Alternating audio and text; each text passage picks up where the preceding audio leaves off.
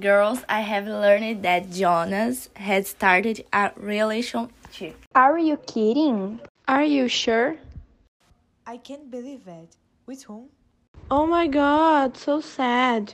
He posted it on Facebook with Luana. Seriously? How boring.